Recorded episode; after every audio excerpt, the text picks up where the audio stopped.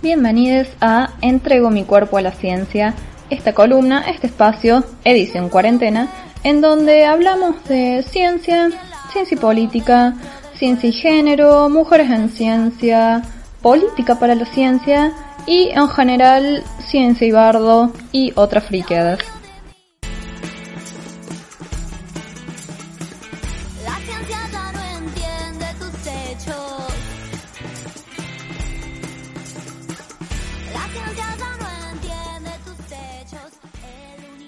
Es el tema del día de hoy, la estación astrofísica de Bosque Alegre, la astronomía en Córdoba, en un lugar muy hermoso al que volveremos en algún momento cuando se pueda.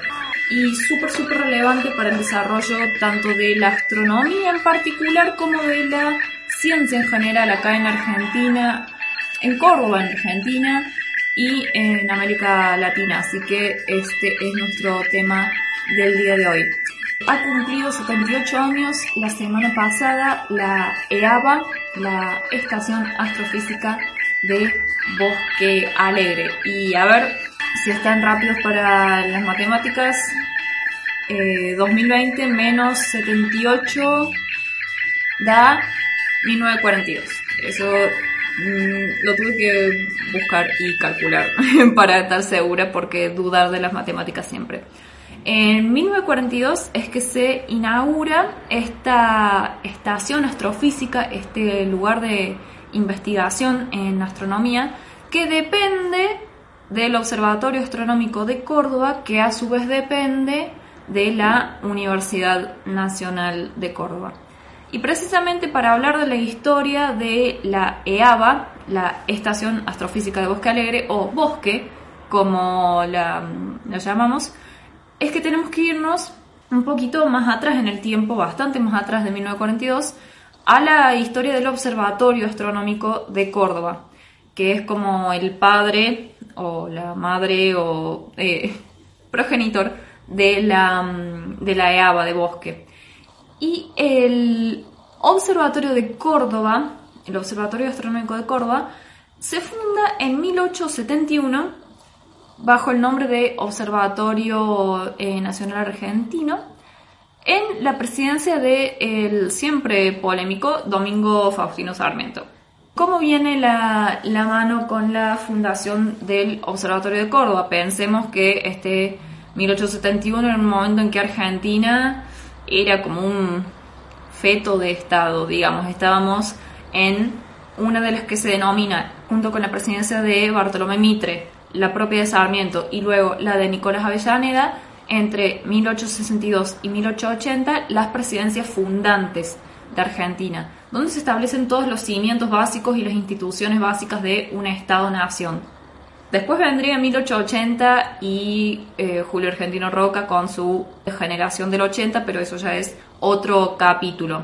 Estamos en 1871 y es Sarmiento quien inaugura el Observatorio Astronómico de Córdoba junto con su ministro de Justicia e Instrucción Pública, como si fuera el ministro de Educación, Nicolás Avellaneda, también muy entusiasta de la formación de este observatorio y quien, bueno, después sería presidente de, de la nación también por sí mismo.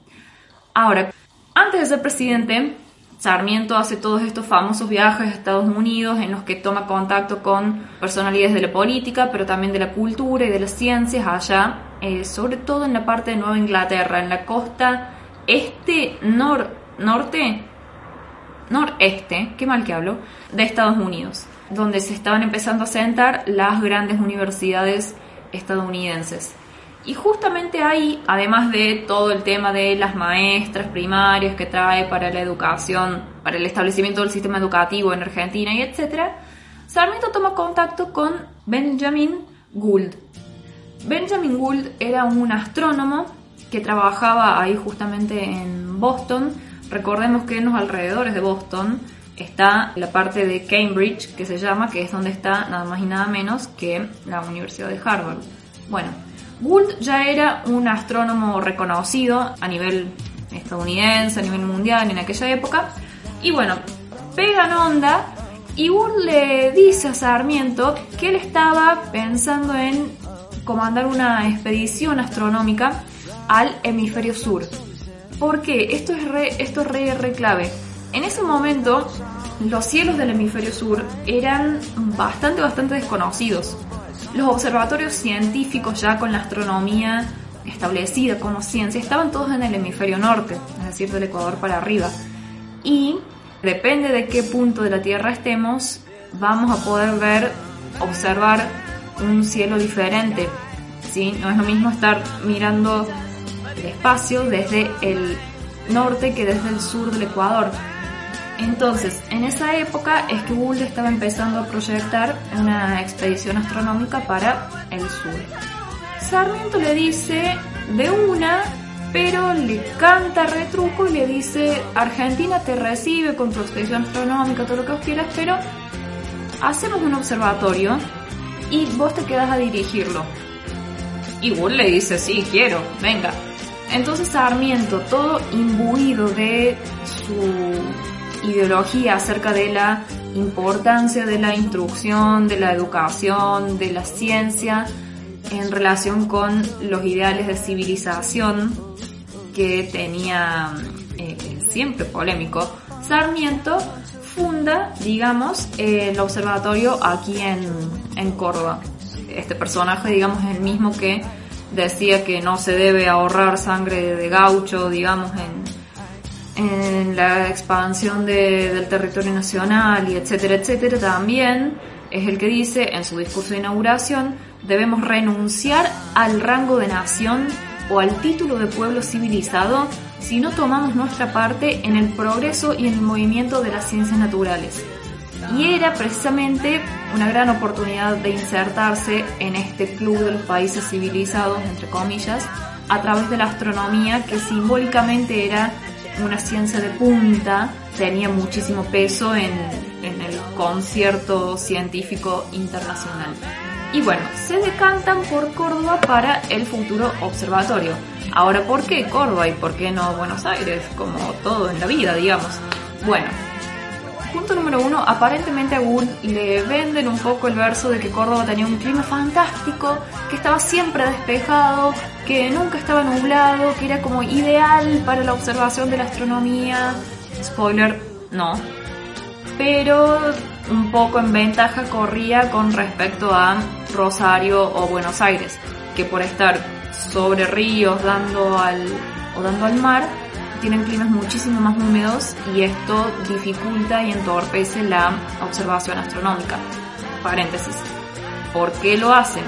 Porque la luz que nosotros recibimos del espacio, que es nuestra mensajera para estas cuestiones astronómicas, a medida que va atravesando diferentes medios, es decir, si la luz viaja en el vacío, va a viajar a una velocidad y en una dirección constante, que son los famosos 300.000 kilómetros por segundo, que es la velocidad de la luz. Pero, si la luz pasa de estar viajando en el vacío a estar viajando a través de un medio como puede ser el aire, va a cambiar de dirección y va a empezar a como diríamos, a nublarse de alguna manera esa, esa luz. Entonces, cuanto nosotros a mayor altura estemos en relación al nivel del mar, vamos a tener menos cantidad de capa de aire, del aire que rodea la Tierra, nuestra propia atmósfera, por encima de nuestras cabezas.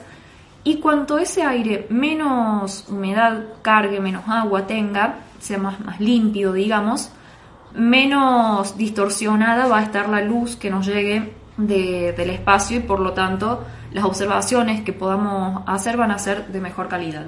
Entonces, punto para Córdoba en ese sentido. Pero además Córdoba en ese momento ya tenía conexiones de ferrocarril con Rosario, de telégrafo con Buenos Aires. Sarmiento tenía buenas relaciones con las élites cordobesas de la alta sociedad política y cultural de aquel momento y Córdoba tenía, dato no menor para nada, la universidad, que era la única universidad nacional en aquel momento. Además, ya se había creado también a instancias de Sarmiento la Academia Nacional de Ciencias aquí en Córdoba. Todas cuestiones que hacían a que sea un, lugar, digamos, ideal. Entonces, 1871 se inaugura el Observatorio Astronómico Argentino, ¿sí? Ese era el nombre. Pero también se inaugura la Oficina Meteorológica Nacional, ¿sí? Y estas dos instituciones van a hacer un montón de iniciativas más allá de lo astronómico y lo científico, como la unificación de los patrones de medidas, esto es el establecimiento del el peso, las longitudes, esas cuestiones que vemos en el secundario como las equivalencias entre unidades, que no le damos mucha bola, bueno, eso hay que unificarlo y hay que establecerlo según parámetros internacionales. El observatorio se encargó de eso acá en Argentina. ¿Qué más? Las primeras determinaciones de las posiciones geográficas precisas de las principales ciudades de Argentina. Esto es la longitud y la latitud para trazar mapas del país.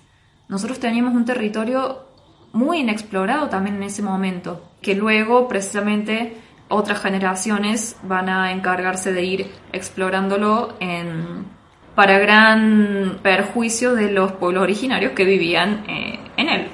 Hay que decir todo. Entonces, bueno, las primeras creaciones de mapas bien, bien precisos del país fueron a cargo del observatorio. El establecimiento de la hora oficial o sea, para, para todo el territorio, marcar la hora oficial del Estado argentino, todas cuestiones que hacían a esto de construir y consolidar un Estado-nación en esa, en esa época. Y precisamente fue Gould el primer director del observatorio. Quienes vinieron después de él también fueron estadounidenses como él. Y al principio, hasta que les llegaron los instrumentos, él y sus colaboradores hacían observaciones a ojo desnudo o con anteojos o pequeños binoculares de ópera. Cuando arranca verdaderamente el laburo en el observatorio, ¿qué se empieza a hacer astronomía de posición o astrometría. ¿Y esto qué significa? Justamente medir la posición y los movimientos de los astros. De nuevo, los cielos del hemisferio sur no estaban ni cerca estudiados con el detalle que estaban estudiados los cielos del hemisferio norte. Entonces, lo primero que se tenía que hacer era conocer qué cuerpos celestes podemos ver desde este lugar del mundo. Conocer, identificar, catalogar los cuerpos celestes que podemos ver desde acá. Y eso hacen durante toda esa última parte del siglo XIX y las primeras décadas del XX, el Observatorio Astronómico de Córdoba se constituye como un referente regional e internacional en los catálogos estelares. ¿sí? Todo en base a observaciones y fotografías astronómicas. Esto también es importante. Fuimos uno de los pioneros en la utilización de la fotografía como técnica de obtención, digamos, de, información del cielo. ¿Sí? 1885 Gould se vuelve a Estados Unidos, digamos, termina acá su, rollo, su cuestión, digamos, con el OPSE, asume John Tom que era su colaborador, su asistente, mm, menos carismático, con menos espalda mm, que, que Gould. Acordémonos que Gould había sido muy apoyado por el propio Sarmiento y Avellaneda. Entonces el OPSE entra como medio en una meseta de apoyo político, económico y social, distanciado de la comunidad y la sociedad cordobesa, no una meseta científica para nada. Y luego, ya en el siglo XX, asume Charles Dillon Perrin como director del observatorio. Seguimos en la línea de directores estadounidenses. Pasa que acá hay una cosa muy loca, también muy sarmientina, que en aquel momento justamente de establecer nuestra propia independencia y nuestra propia identidad como, como Estado-nación, la asociación con Estados Unidos se veía como una forma más de independencia respecto de Europa que era nuestra, nuestra ex eh, matria, digamos, nuestra ex metrópolis. Cuestiones de las vueltas de la, de la historia y de la vida. Pero acá con Perrin es donde se pone picante la cosa, porque ya estamos en el siglo XX y esto de la astrometría, digamos, de ver y de escribir solamente, estaba muy bien, pero ya estamos para cosas más grandes. ¿sí? Es la hora de la astrofísica, papá, de estudiar la composición y las características de los objetos celestes, no solamente describir su posición y sus movimientos, pero también empezar a, a pispear dentro de los procesos que atraviesan ¿sí? el nacimiento, la vida y la muerte de objetos celestes en el cielo. Y esto es fabuloso, fíjense todos los quiebres que tuvo que haber en el pensamiento para que empecemos a estudiar la astronomía de esta manera. Primero, ni decir que la Tierra sea el, centro del universo ni nada. Primero, llegar al punto de que las leyes que son válidas acá en la Tierra son también válidas en el firmamento, en el mundo de, de los astros. ¿sí? Tuvimos que aceptar eso y después toda la historia de la astronomía es un zoom hacia afuera, de ir alejándonos de nosotros mismos, pero de ir insertándonos en algo mucho más grande, que es el propio universo. Para mí esto es fabuloso. Fue necesaria las leyes del movimiento de Newton y de Kepler aplicadas a manzanas que caen del árbol acá en la Tierra, pero también a satélites que giran alrededor de planetas a miles y millones de kilómetros de distancia. Fue necesario que la química se independice de la alquimia, fue necesario que descubramos que lo que les decía antes, la luz, a medida que va atravesando diferentes medios en su camino, va tomando las marcas, digamos, de esos medios que atraviesa y también lleva información acerca de la fuente de luz que la produjo, información química que se puede ver como una serie de bandas negras cuando nosotros descomponemos esa luz blanca en el espectro de los, de los colores del rojo al violeta. Luego, en los años 20, viene Hubble, Edwin Hubble, y establece que ni siquiera nuestra galaxia, una vez que ya teníamos más o menos el concepto de galaxia, no es única, sino que es una dentro de muchas que afuera de nuestra galaxia hay objetos que son otras galaxias. Entonces es un alejarnos de nosotros mismos permanente, ¿sí? Y por supuesto que también fue necesario que la tecnología, la cosa concreta, los fierros de construcción de telescopios, avanzara lo suficiente para empezar a construir aparatos cada vez más grandes, capaces de largos tiempos de exposición, ¿sí? para el tema de la fotografía astronómica y cuanto mayor el telescopio, mayor luz sean capaces de captar. Hermoso, hermoso todo. Volvemos a la Tierra. ¿Qué hace Perrin acá en el observatorio? En primer lugar, le pone mucha pila a la parte de la infraestructura que estaba muy venida menos. Él empieza a construir un refugio para un instrumento nuevo, particular, que básicamente no tenían dónde ponerlo porque no había lugar, seguía en cajas. También crea un taller de óptica, esto atenti que va a volver después en el observatorio, y se proyectan dos nuevas cúpulas, ¿sí? fíjense el domo típico de observatorio astronómico, porque las que había ya eran viejardas y eran medio un peligro. Ya directamente entre 1924 y 1929 se construye una nueva sede del Observatorio Astronómico de Córdoba. En el mismo lugar, en el mismo predio, pero un, edificio en condiciones, digamos. Ahora, la idea fija de Perrin desde el momento que asume fue la construcción de un gran telescopio, ¿sí? lo que ahora diríamos un, large telescope, digamos, a ser instalado en algún lugar de las sierras cordobesas. Es decir, quería establecer dentro de la, de la órbita, soy tan graciosa, dentro de la órbita del observatorio, una estación astrofísica propiamente dicha, ya alejada de la ciudad para evitar la contaminación lumínica que una ciudad creciente y en un proceso de urbanización rapidísimo como Córdoba estaba experimentando y que ya estaba empezando a entorpecer la calidad de las observaciones. Ahora, como les decía, desde que asume como director, él empieza con la movida del nuevo telescopio. Y al principio empezamos bien, un, par de cosas positivas.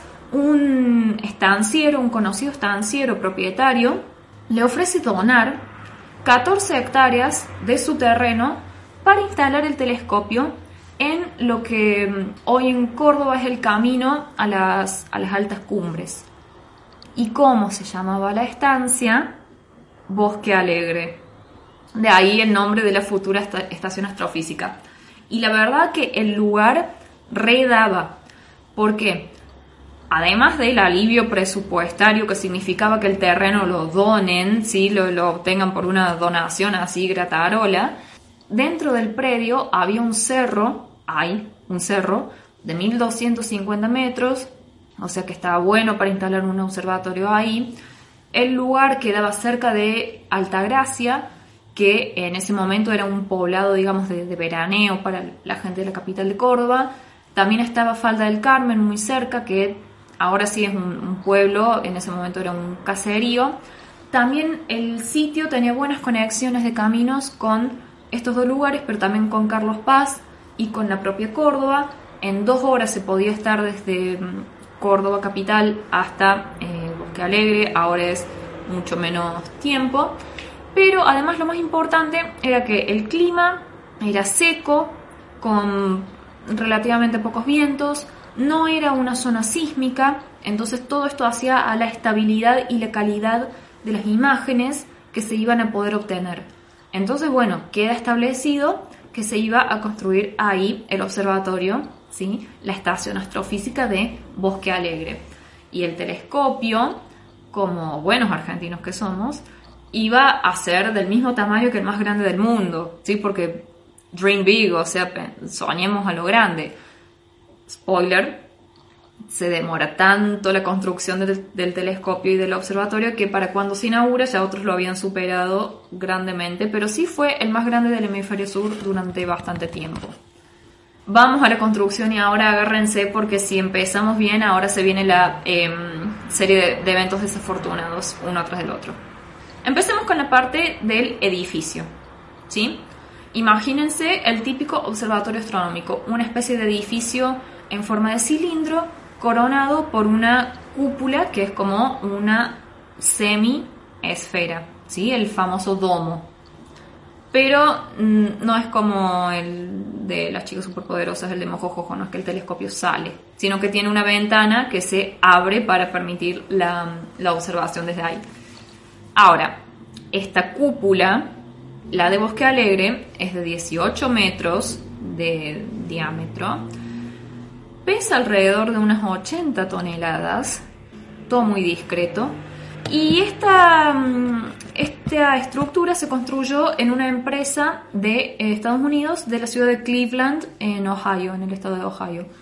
De ahí, una vez que estuvo terminada, las piezas fueron enviadas en tren hasta Nueva York de ahí en barco hasta Buenos Aires y de ahí hasta el pueblo de La Calera, en Córdoba, en la provincia de Córdoba, después Altagracia y después subidas hasta el cerro, 80 toneladas, piezas de total 80 toneladas.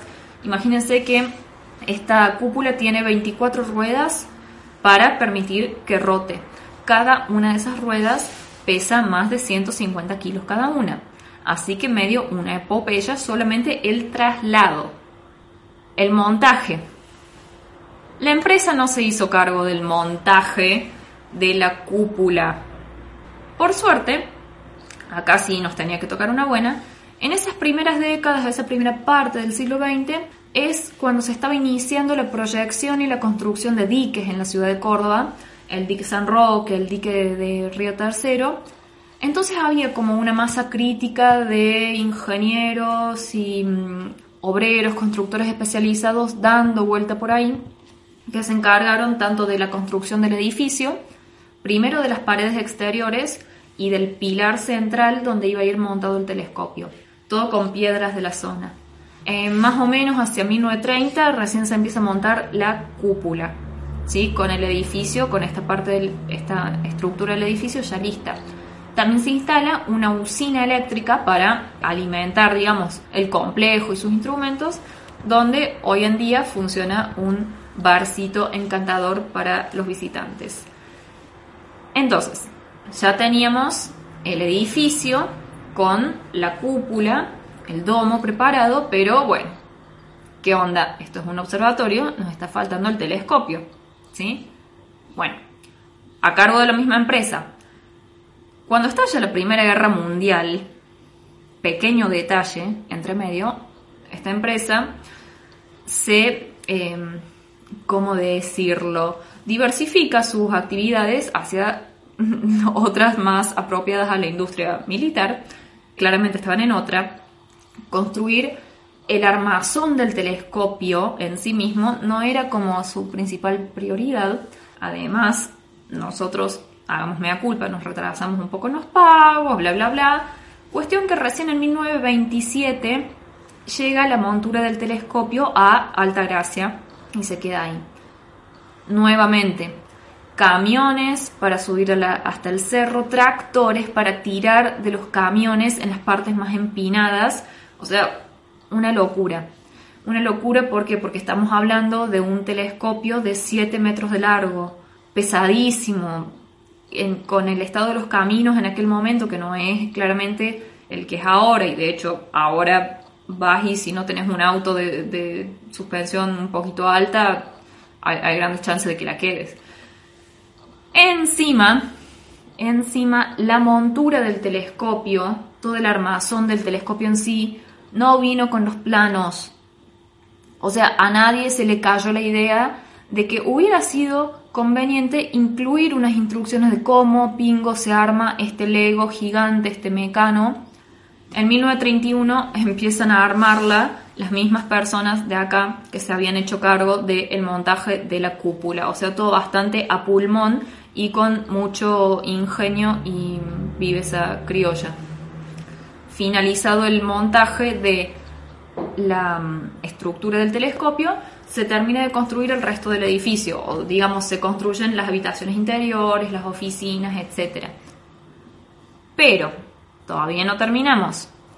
Si como dijimos el telescopio es la pieza clave de un observatorio, el espejo es la parte clave de un telescopio reflector como es el de Bosque Alegre a ver, con riesgo de desilusionar a mucha gente, en este telescopio no vamos a poner el ojito en el visor para ver directamente. So sorry. sí, mm, perdón, eh, la ciencia arruinando todo desde always. Em, ¿Cómo funciona este telescopio? Bueno, en un telescopio reflector tenemos un espejo, un espejo que es el espejo principal, que es el que capta, el, principal responsable de captar la luz. ¿sí? Esta luz es reflejada, pues espejo, hacia un espejo secundario que tiene una inclinación.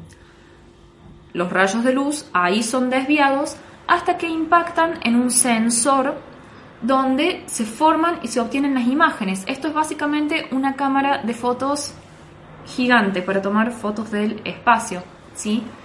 En su momento, este, este sensor, digamos, puede ser cualquier cosa que, reaccione a la luz.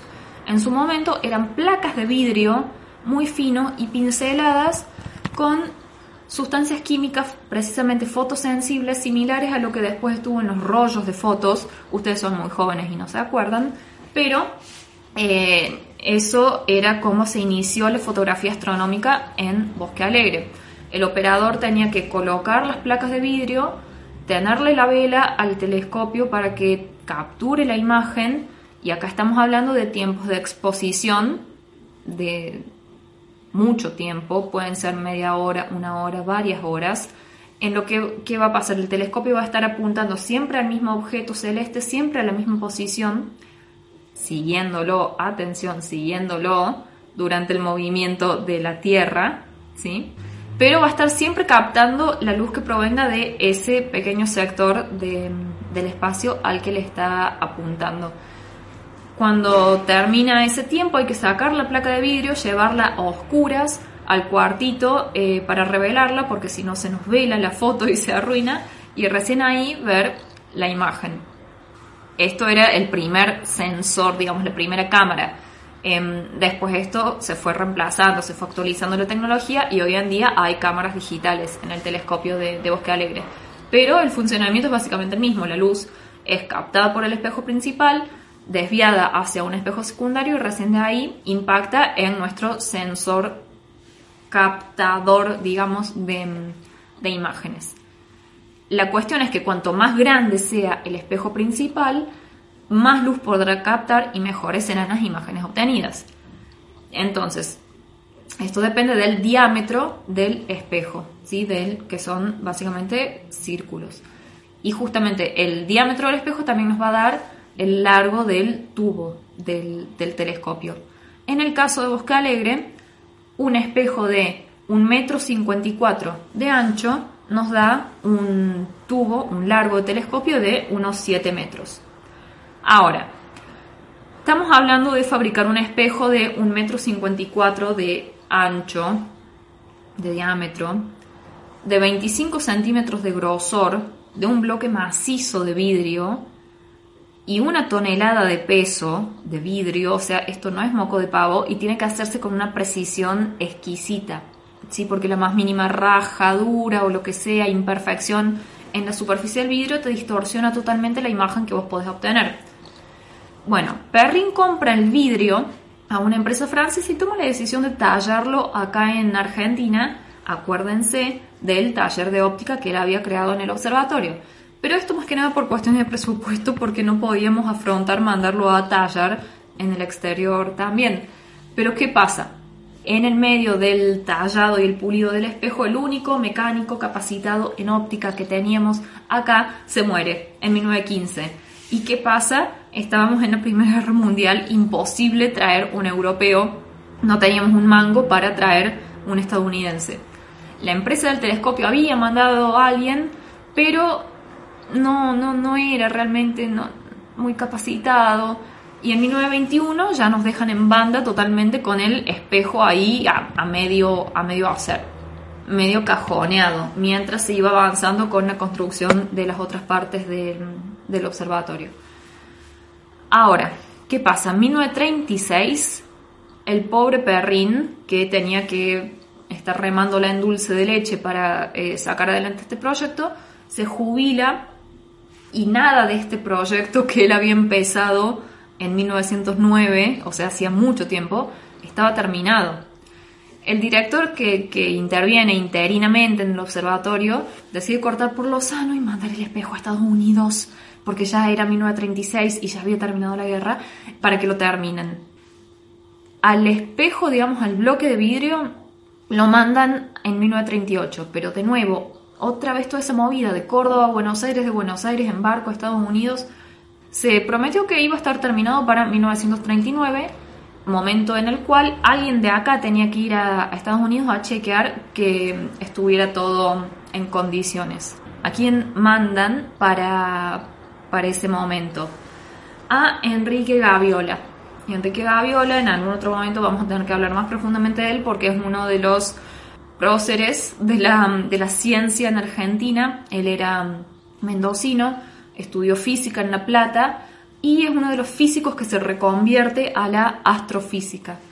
A él lo mandan para que chequee el trabajo con el, con el espejo, pero ¿qué pasa? Cae Gaviola allá al, al taller de óptica especializado con muchísima experiencia que estaba puliendo y preparando el espejo para nuestro telescopio ve que el trabajo se demoraba precisamente porque los métodos de pulido y desmerilado que utilizaban eran muy imprecisos y no lo habían actualizado a ese método básicamente como en un siglo.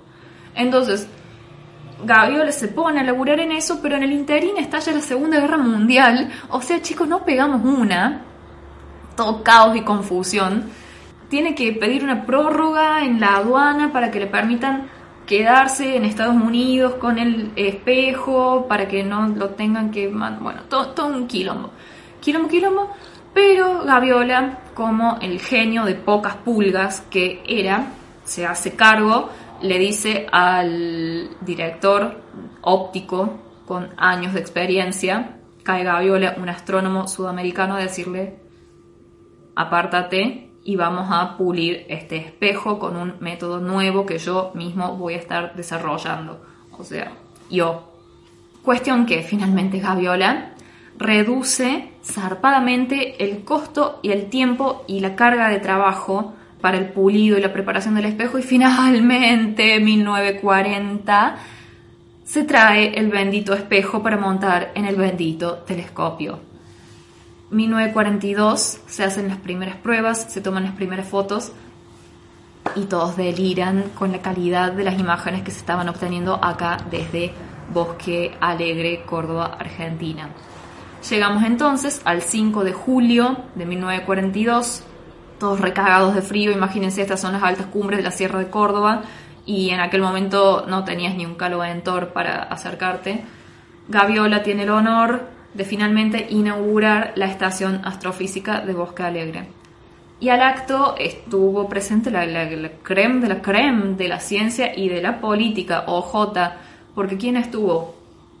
Ramón Castillo, presidente de la Argentina en aquel momento, Santiago del Castillo, gobernador de Córdoba, y atenti con quién era el vicegobernador de Córdoba en ese momento, un tal Arturo Ilía, que después sería presidente de la nación.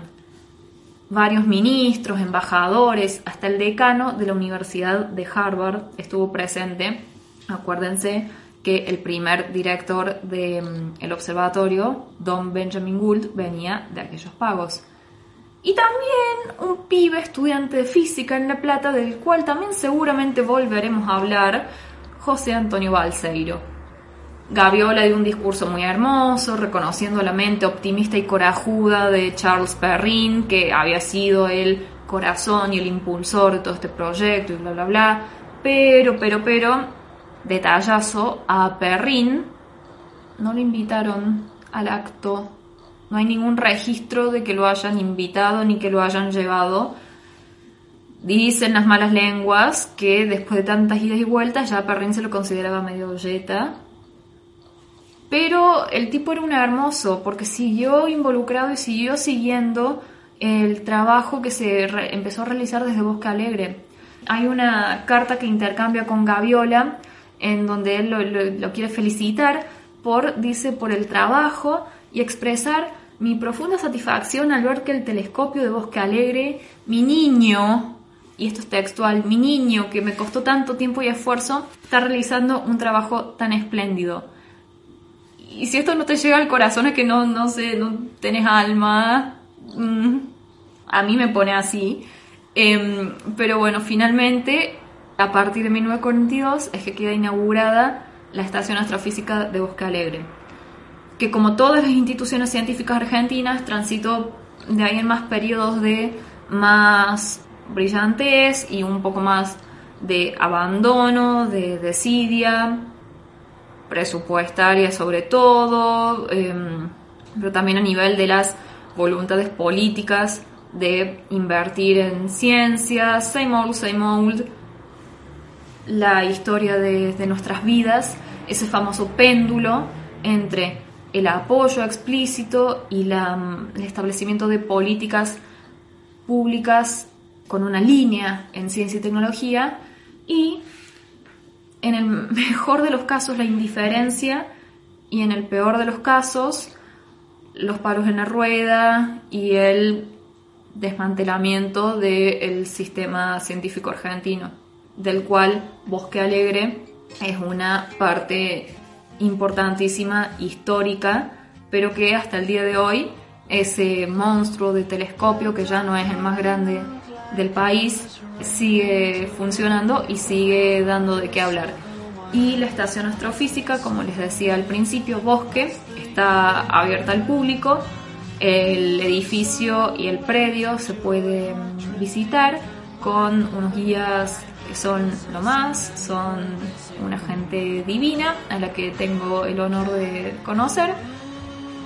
Entonces queda abierta la invitación de que cuando volvamos a tener alguna perspectiva de mm, viajar y conocer, tengan en cuenta la Estación Astrofísica de Bosque Alegre, que es un pedazo de la historia y del presente de la astronomía y de las ciencias en Argentina, particularmente en Córdoba, pero también en Latinoamérica y en el mundo, porque, de nuevo, fíjense qué hermoso esto de la astronomía, perdón que a mí me emociona, es la ciencia que nos hace mirar más lejos en el espacio y en el tiempo de lo que podemos, de, lo que jamás imaginamos que íbamos a poder, pero también es profundamente terrenal, está pegada a la Tierra, porque de nuevo depende de en qué punto del planeta nos paremos, vamos a ver un cielo distinto.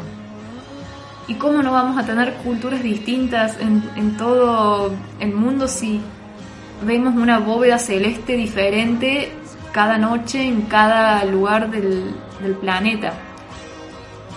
Y eso para mí es una paradoja hermosa, hermosa, la, ciencia más universal y más flayera y más espacial está tan pegada y tan arraigada también a la propia Tierra. divino, divino todo.